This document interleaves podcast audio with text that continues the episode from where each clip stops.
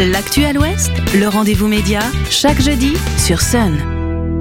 Chères auditrices, chers auditeurs, bonjour. Nous sommes le premier jeudi du mois. Nous recevons donc nos partenaires de Médiacité Nantes, euh, site d'investigation locale en ligne, pour découvrir ensemble une enquête à paraître aujourd'hui même euh, sur médiacité.fr. Une enquête que vous avez menée. Farah Sadala, bonjour.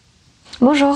Vous êtes donc journaliste pour Médiacité et vous publiez ce jeudi un papier euh, sur un projet qui a fini par aboutir après de nombreux rebondissements. Nous sommes à Rezé, au sud de Nantes, euh, quartier Ragon, dans un village de tiny house. Euh, ce sont ces petites maisons qualifiées d'habitat léger. un projet de village co-construit entre les habitants de ces tiny house et la municipalité de Rezé.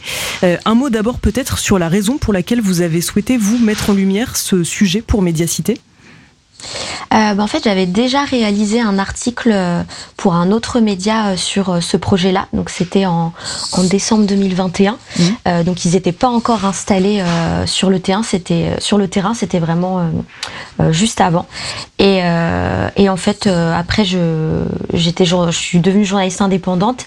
Et, et comme j'avais pas réussi à voir les habitants quand j'avais fait cet article euh, pour l'autre média, je m'étais dit ah mince, j'aimerais bien quand même savoir euh, comment comment ça s'est fait. C'est assez innovant comme projet. C'est euh, mmh. l'une des seules villes en France qui a réussi à aboutir à ça. donc voilà, j'avais vraiment envie de, de, retracer un peu la jeunesse, de rencontrer ses habitants. Et en fait, avant, j'avais un peu fait des enregistrements dans plusieurs écolieux et éco-villages, et pour savoir un peu comment comment ils vivent, en, comment ils cohabitent, quelle gouvernance ils ont mis en place, mm. etc. Et voilà, je, je, me suis demandé si c'était un peu le même cas dans ce dans ce village-là de Tiny, s'il y avait voilà comment se passait la cohabitation à la base. C'était mon le, le, premier souhait que je voulais faire.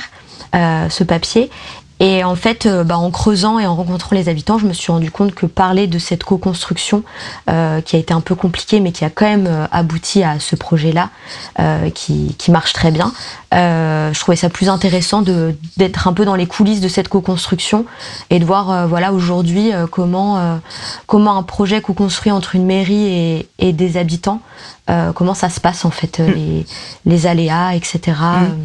Donc vous êtes allé à la, rencontre euh, des, habitants. Ils sont quatre euh, aujourd'hui à vivre euh, dans ce village. Donc c'est un projet qui a démarré en septembre 2019. Il a abouti plusieurs mois après, en 2022. Il est né à l'initiative de la municipalité de Rezé, mais il a donc mis du temps à se mettre en place, en partie à cause est-ce qu'on peut le dire, de la, de la nouveauté et de l'inconnu lié à ce type de projet euh, qui détonnait encore en 2019, même s'ils se sont multipliés depuis? Oui, exactement, c'est ça. C'était euh, bah voilà, euh, la première municipalité donc sous Gérard Allard donc, qui a eu l'idée de ce projet et, et c'est vrai que voilà, ils n'avaient pas forcément toutes les compétences ou l'expérience pour aboutir à ça, et ils n'ont pas forcément fait appel à, à, une association ou à un maître d'œuvre pour les accompagner. Euh, parce qu'un projet comme ça, on parle quand même de, logement, de vie, et, du coup, il y a quand même un accompagnement humain euh, derrière, euh, parce que bah, ils ont fait construire leur tiny, donc ils étaient sur le point de déménager. Finalement, il a fallu attendre. Donc voilà, oui, il y avait un peu ce, ce, manque de d'expérience qui, qui, a, qui a ralenti en tout cas la mise en place de ce projet. Et euh, après, euh, et puis il y a aussi quand même eu le, la crise sanitaire. Mm. Et puis euh, voilà, avant des élections municipales, on sait bien que souvent les projets sont un peu en pause. Donc voilà, il y a tous ces éléments-là qui ont ralenti euh, cette mise en place. Euh, et donc vous revenez euh, longuement sur les circonstances de la mise en place de ce projet dans cet article. Juste peut-être une dernière question sur ce à quoi ressemble aujourd'hui ce village, puisque vous vous êtes rendu sur place à la rencontre des, habitants et habitantes. Bah, c'est très, c'est très vert. Enfin, c'est assez bucolique. on a vraiment un terrain avec des arbres. C'est assez arboré. Aujourd'hui, ils ont fait un potager euh, donc euh, qui donne euh, des légumes. Il y a des arbres fruitiers qui sont plantés. Donc on a quatre tiny qui ont à peu près la même taille, on va dire une 20, 20, mètres carrés à peu près. on a aussi, ils ont aussi un, un atelier que, en fait, c'était, ça appartenait à la, voisine et du coup, elle leur a laissé à condition qu'ils le retapent et qu'ils puissent l'utiliser. Donc, il y a vraiment une bonne entente avec les voisins et du coup, cet atelier, ils sont en train de le retaper et pour en faire, euh, euh, voilà, mettre euh, peut-être des machines à laver. Enfin voilà, un lieu un peu commun pour mettre leurs affaires. C'est pas un très très grand mmh. terrain ça se font pas mal dans le paysage.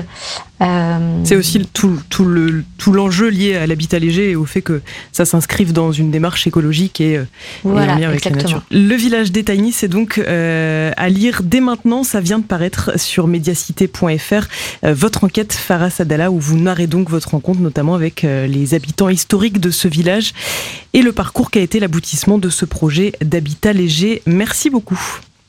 Merci à vous. Et quant à nous, chers auditeurs et auditrices, on se retrouve jeudi prochain. On ira faire un tour du côté de l'Anjou avec Marie Amono, journaliste à la Topette. Bonne journée. Le rendez-vous média, en podcast et en vidéo sur myson et le sonunique.com.